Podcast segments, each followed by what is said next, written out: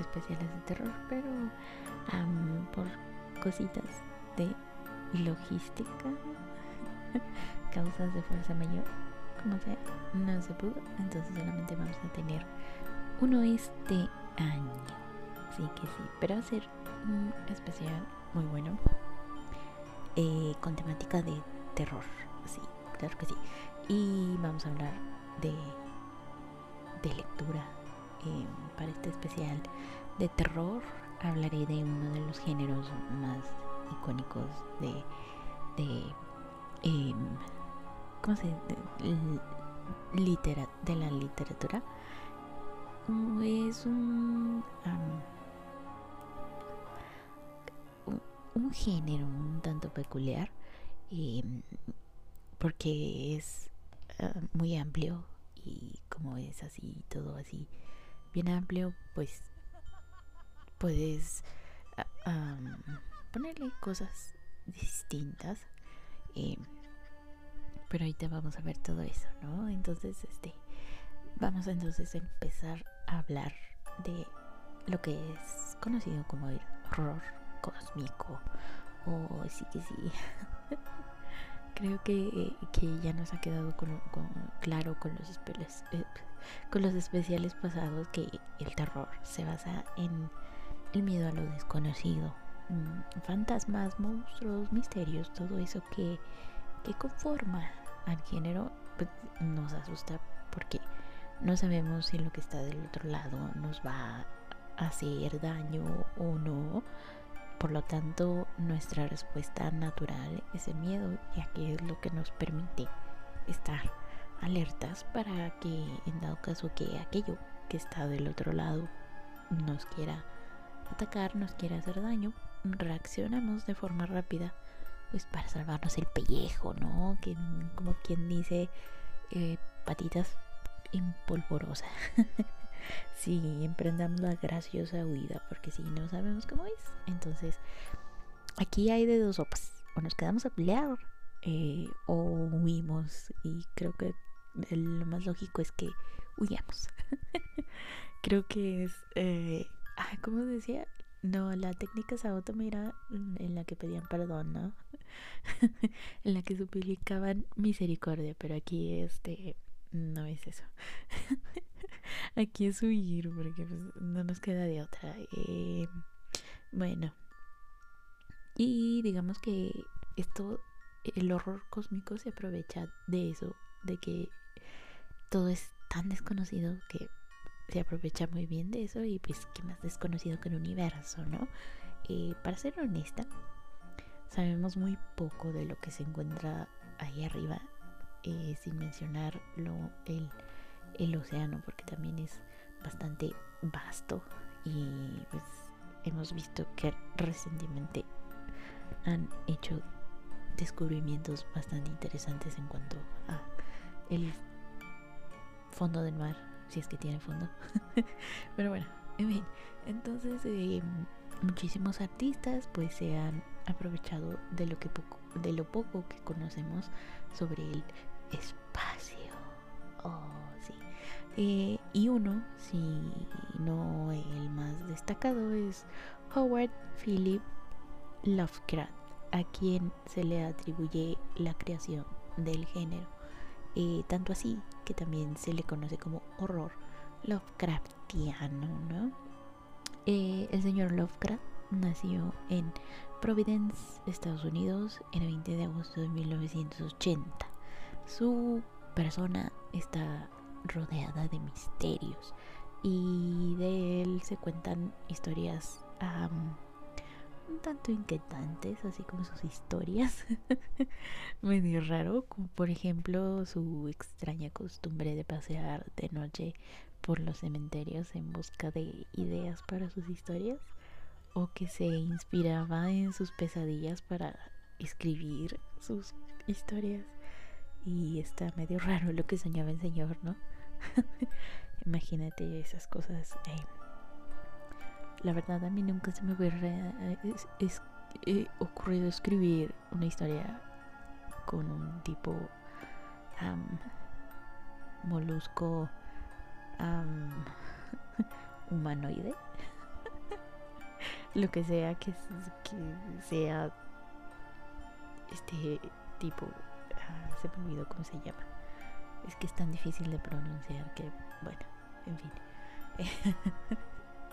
en fin, eh, su trabajo está bastante inspirado por autores que le precedieron y que eh, Lovecraft leía desde chiquito y por lo tanto pues admiraba, ¿no? Entre ellos encontramos a Edgar Allan Poe, o sea, todo niño emo en su infancia, adolescencia tiene que leer a Poe, si no, no es niño emo. Y creo que Lovecraft era bastante niño emo.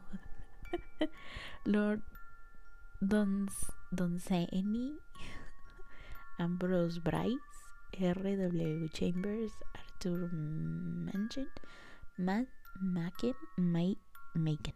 Ah, él. y Algernon Bladwood, por mencionar algunos. de eh, estos son escritores que establecen las bases de lo que más tarde sería identificado como horror cósmico. Eh, me refiero a que tenían elementos que son característicos, por así decirlo, de este género, pero que como en ese entonces cuando ellos escribían no tenía un nombre, pues era conocido simplemente como horror, ¿no? Y ya cuando se Lovecraft, eh, bueno, cuando le dan este tipo de, este nombre a, la escritura de Lovecraft, es cuando a ellos se les reconoce también como horror cósmico, ¿no?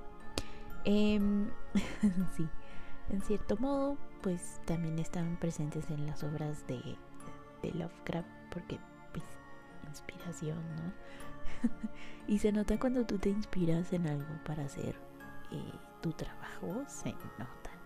Y pues sí, se notaba y entonces de ahí la influencia del Señor, de los señores en la obra. Em, a diferencia de lo que se cree. sí, no sé por qué la gente cree que todas las obras que escribió Lovecraft son novelas completas, o sea, novelas ah, bastante largas, pero no es así. La mayoría son relatos cortos y autoconclusivos y solamente escribió una novela. Ajá. Eh, esto se explica porque estos relatos están estrechamente relacionados entre sí eh, y pues es muy fácil confundirse, ¿no? Como, eh, ah, yo leí toda esa novela cuando no son relatos cortos. Eh, a eso le sumamos aquellas obras que se ambientan en su mundo, pero que no son creadas, pero que son creadas por otros autores. Em, entonces es fácil pensar, como tienen, digamos, nombres de, de ciudades, este, criaturas parecidas, de, em, ¿cómo se llama este libro? El Necronomicon. Es fácil decir, ah, sí, es de Lovecraft, pero no. No. Em, por eso se le conoce como Lovecraftiano, porque tiene elementos que el autor suele usar. Sí. Bueno, Em, pero, ¿qué hace al horror cósmico lo que es? Em, evidentemente, tiene claras características. Su mayor mensaje es que no somos nada. Sí, es, es, duro darte cuenta de eso. y es que, pues, se sabe que al ser humano le gusta creerse el centro del universo. Y, o sea, no, güey.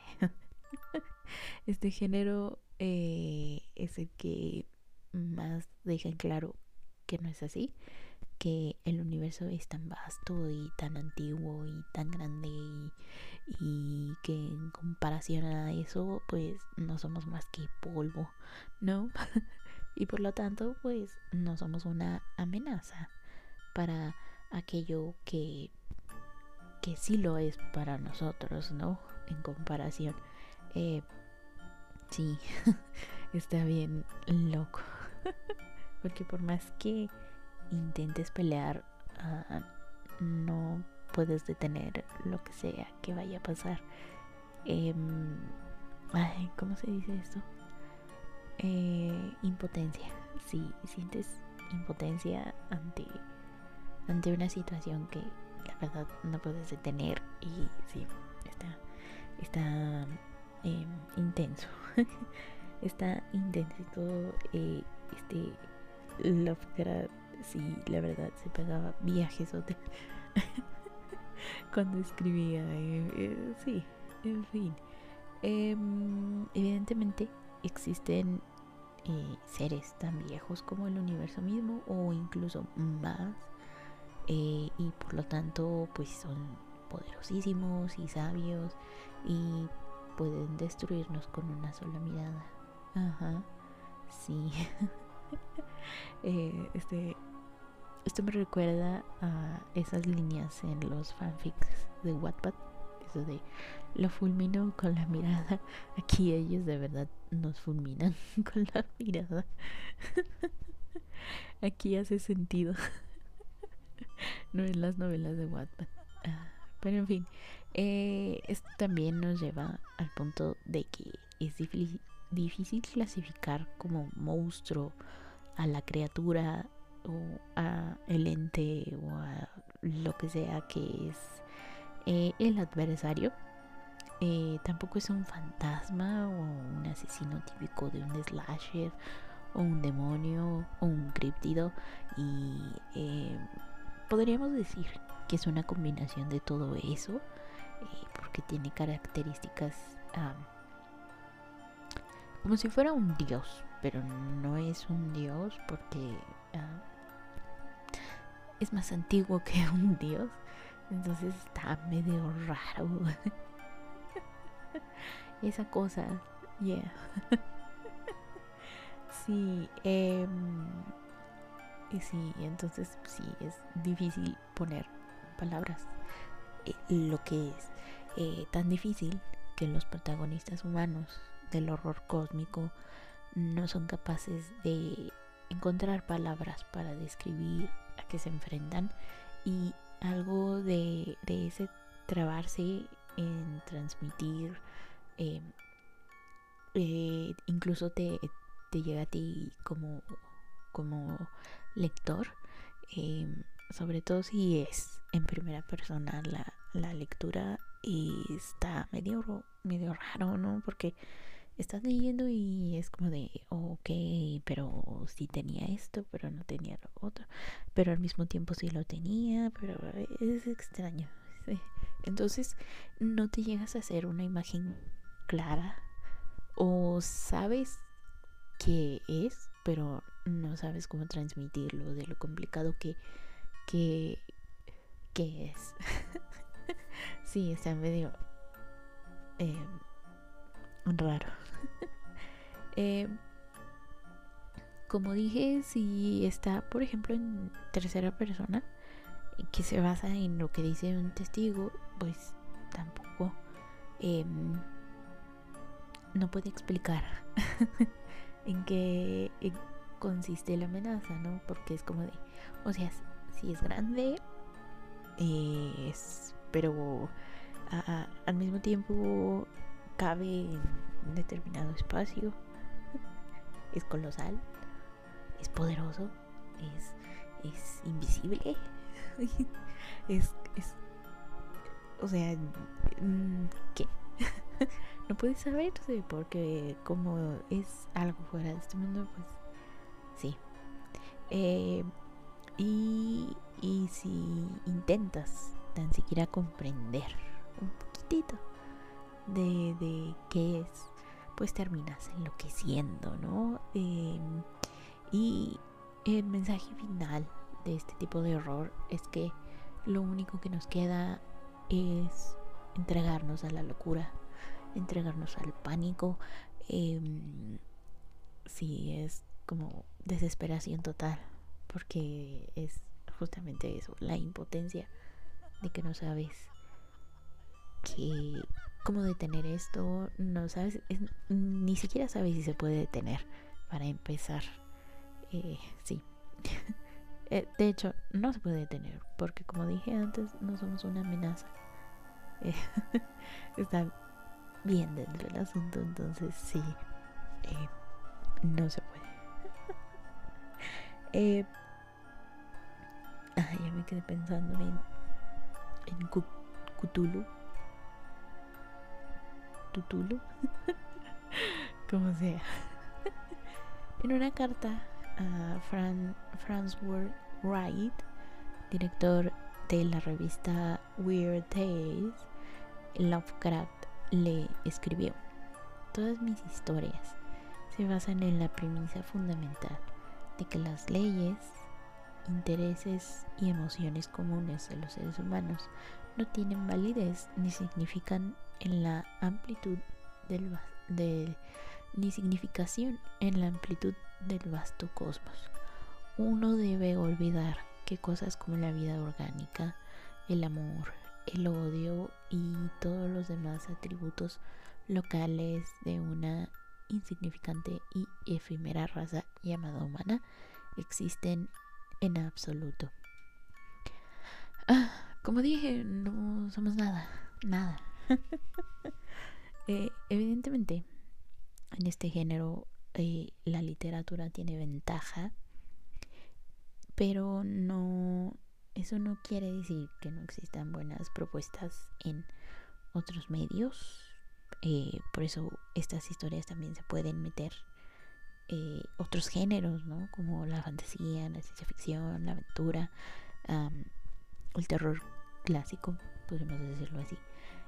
y han salido algunas películas buenas, algunas basadas en las novelas de, y relatos de Lovecraft, como La Niebla. Eh, ah, ¿cómo se llama esta? No, ese es de Stephen King, ¿no?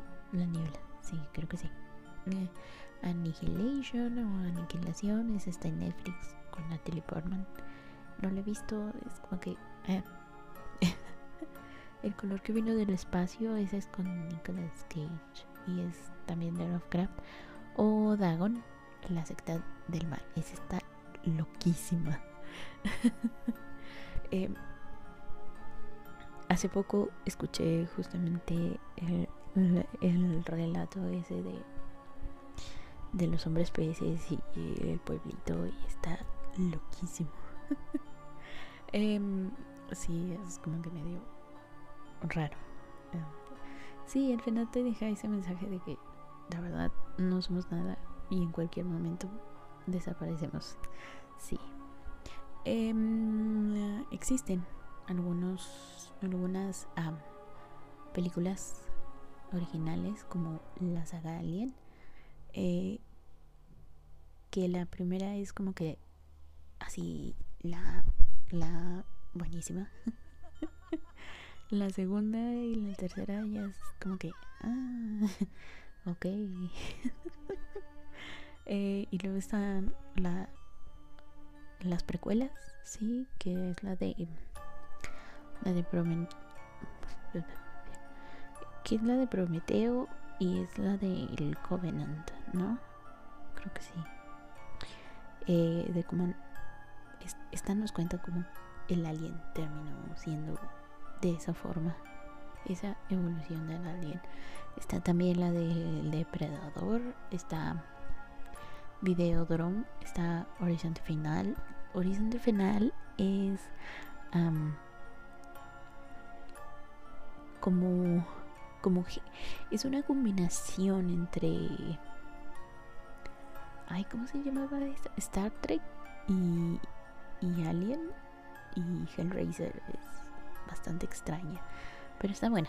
Si quieres ver una película así medio... Ah, esa.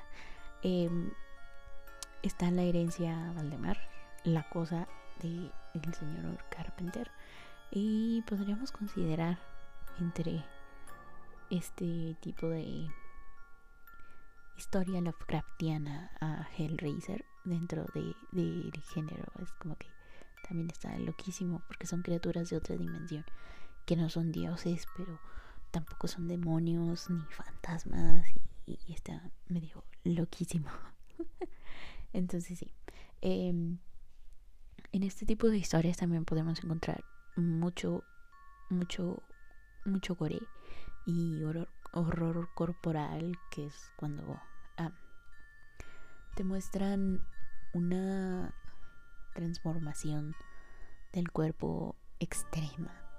Eh, tipo como las que pone Junji en Uzumaki, como se deforma el cuerpo en esos espirales o, o lo que pasa con, con esta cosa de, obviamente, la cosa de John Carpenter que se apodera de, de los cuerpos y los transforma así medio raros. O la mosca, por ejemplo. Estoy hablando de horror, corporal. Eh, que se va transformando en mosca.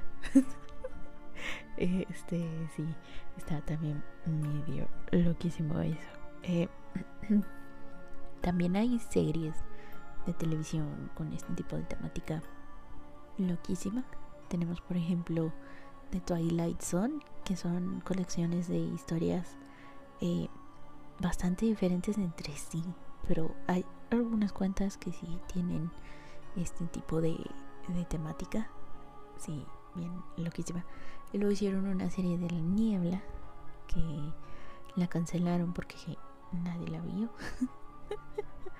que no estaba tan mala, pero en fin. Em, luego tenemos Stranger Things con el Demogorgon, que es como que. Ah. y tienen referencias, ¿no? Puedes, si, si le pones atención ahí, si ves referencias. Em, en el universo del cómic también encontramos adaptaciones a la obra de, de Lovecraft como Providence y otras que ya he mencionado en en otros Trafalandia, como en, en el... Ah, ¿Cómo fue cuando hablé del cómic de terror? hay varios... Eh, eh, este adaptaciones de Lovecraft em, en el anime y en manga también encontramos este tipo de historias como como ya les dije que escribe el señor Junji Ito eh, pero traje algunas recomendaciones de anime con este tipo de, de horror. Como para darnos una idea de que existe esto en el anime. Entonces vamos a empezar con uno. Sí, eh, eh. Eh, sí, ambientada a mediados del siglo X y X, o sea, hace 19, allá en Japón, donde la humanidad vive junto a una población de criaturas de otro mundo llamadas conocidas como Mushi.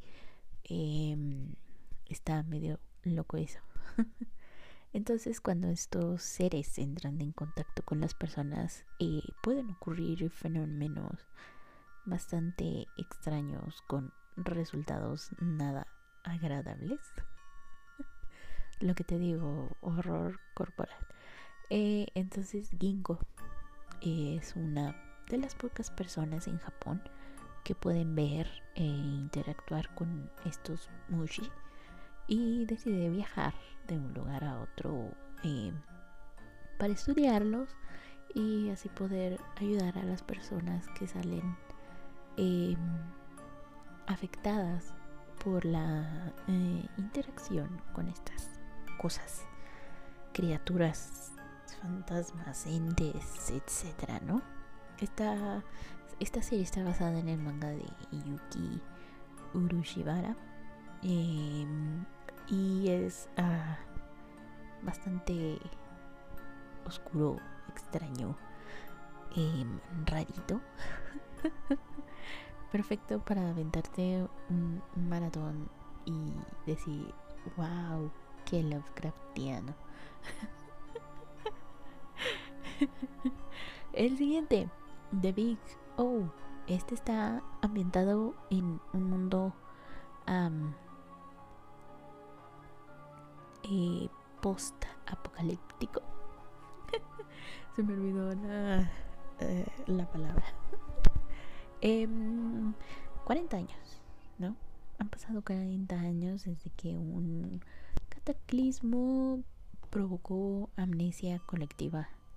Sí, o sea, sé que la mayoría de la gente no recuerda ni cómo se llama. Sí. Entonces nuestro protagonista es un negociador llamado Roger Smith, quien presta servicio eh, para ayudar a, a la gente junto con su androide llamada Dorothy y su mayordomo al que debemos a llamar Alfred. Eh, entonces, este, pues invoca a una cosa parecida a un robot llamado Big O y pues de ahí el nombre de la serie Dan, Dan, que es una reliquia y relacionada con con el pasado de la ciudad y entonces eh, ahí va en Smith a decir, ah, que quiero saber de dónde viene Big O, quiero saber cómo fue que este cataclismo nos provocó amnesia colectiva y pues empieza a investigar, ¿no? Em, y aquí hay una referencia directa a la obra de Lovecraft porque en un capítulo uh, tiene un enfrentamiento con un titán acuático llamado Dagon, como el, de la secta marina acuática o lo, que sea. Pero sí, está interesantón. Eh, Uzumaki, como dije, este Junji tiene varias historias así también. Como esta de, de donde los. de estas criaturas. Este. medio raras. acuáticas.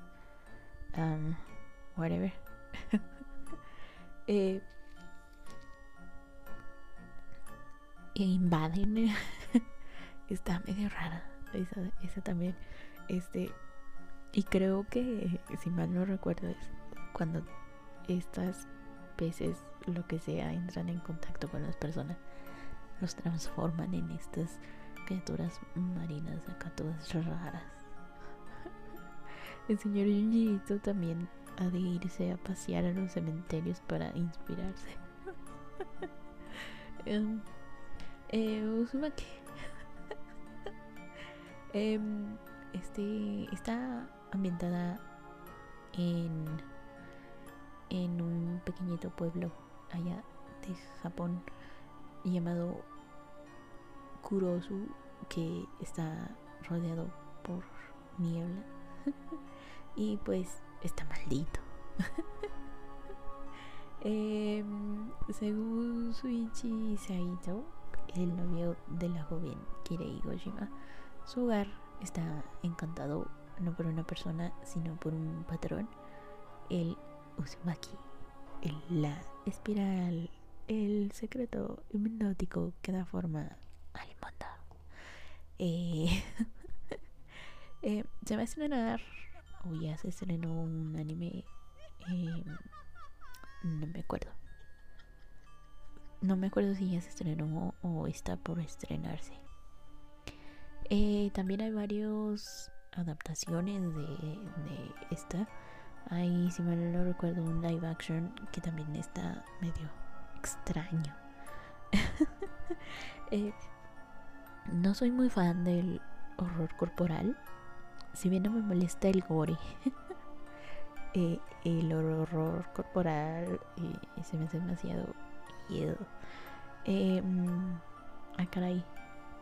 Se me pasó poner la, la sinopsis de Demon Bane. Pero ahorita lo buscamos. Ahorita. ahorita. Este, por si tenías dudas de que esto es en vivo, esto es en vivo. Sí. Eh, tú ya lo estás escuchando en el de diferido, pero es en vivo. Y veamos. Entonces, son dos novelas de Movain. Permítame. Un momento. Está basada en. En una serie de, seis novelas. Eh, y dos visual novels. Eh, que son. Mm, que son mecas y elementos de los mitos de de Cthulhu, Cthulhu, Cthulhu, ah, whatever. y este la historia comienza con Kaoru Dai, Daijuji te digo eh, que es un detective y pues es arqueólogo y secretamente estudiante de ocultismo bajo la tutela del doctor Henry Armitage, porque el ocultismo pues tiene que ser oculto, ¿no? Entonces, bueno, termina sus estudios y tras un ataque de Wilbur Wateley durante una de sus escapadas a la biblioteca de la universidad, en busca de grimorios mágicos. Esta cosa de los grimorios y todo eso es muy Lovecraftiano. Em, pues bueno, tras este incidente, el joven es. Ah, pues es cuando dice. Ah, caray, como esto de la magia, esto de. del ocultismo, esto de, de, de, de ver qué onda es lo mío. Y pues ahí Entonces, bueno, eh, deciden investigar un libro medio raro y ahí la cosa es cuando se empieza a poner medio extraña. Em, son de Demobane, hay juegos y están ¿cómo se llama? Está la serie, están las novelas, como dije, y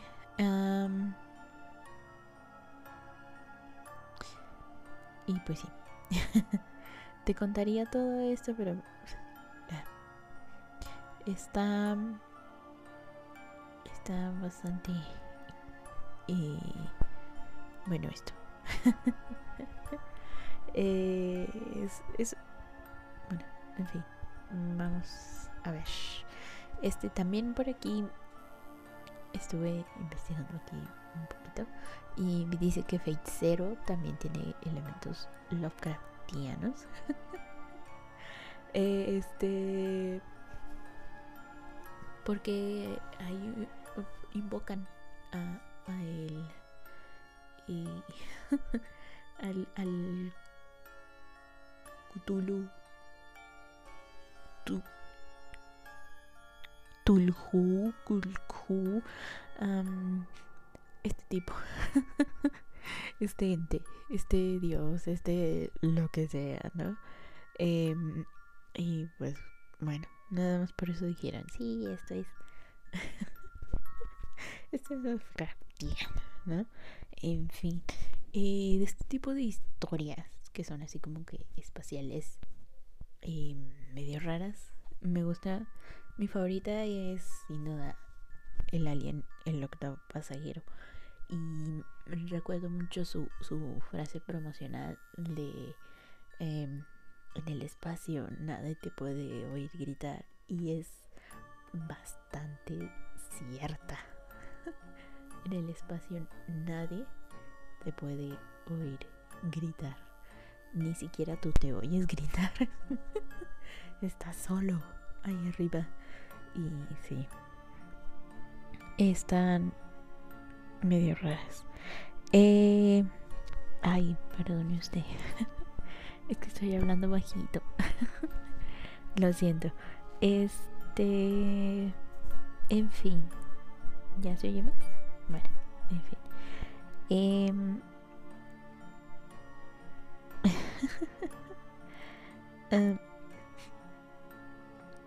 en fin. Esto fue el especial de, de terror de Tafalandia. Eh, no lo hice tan detallado como los anteriores porque estoy un poquito, estaba un poquito las carreras, entonces mientras tenía tiempecillo libre por ahí podía escribir. Em, pero bueno, en fin. Eh, sí, esta, este año solamente pudimos hacer uno por cuestiones de uh, logística. Logística, podríamos así decirlo. Em, compromisos y todo eso me impidieron aventarme los especiales que quería hacer. Quería hacer al menos tres.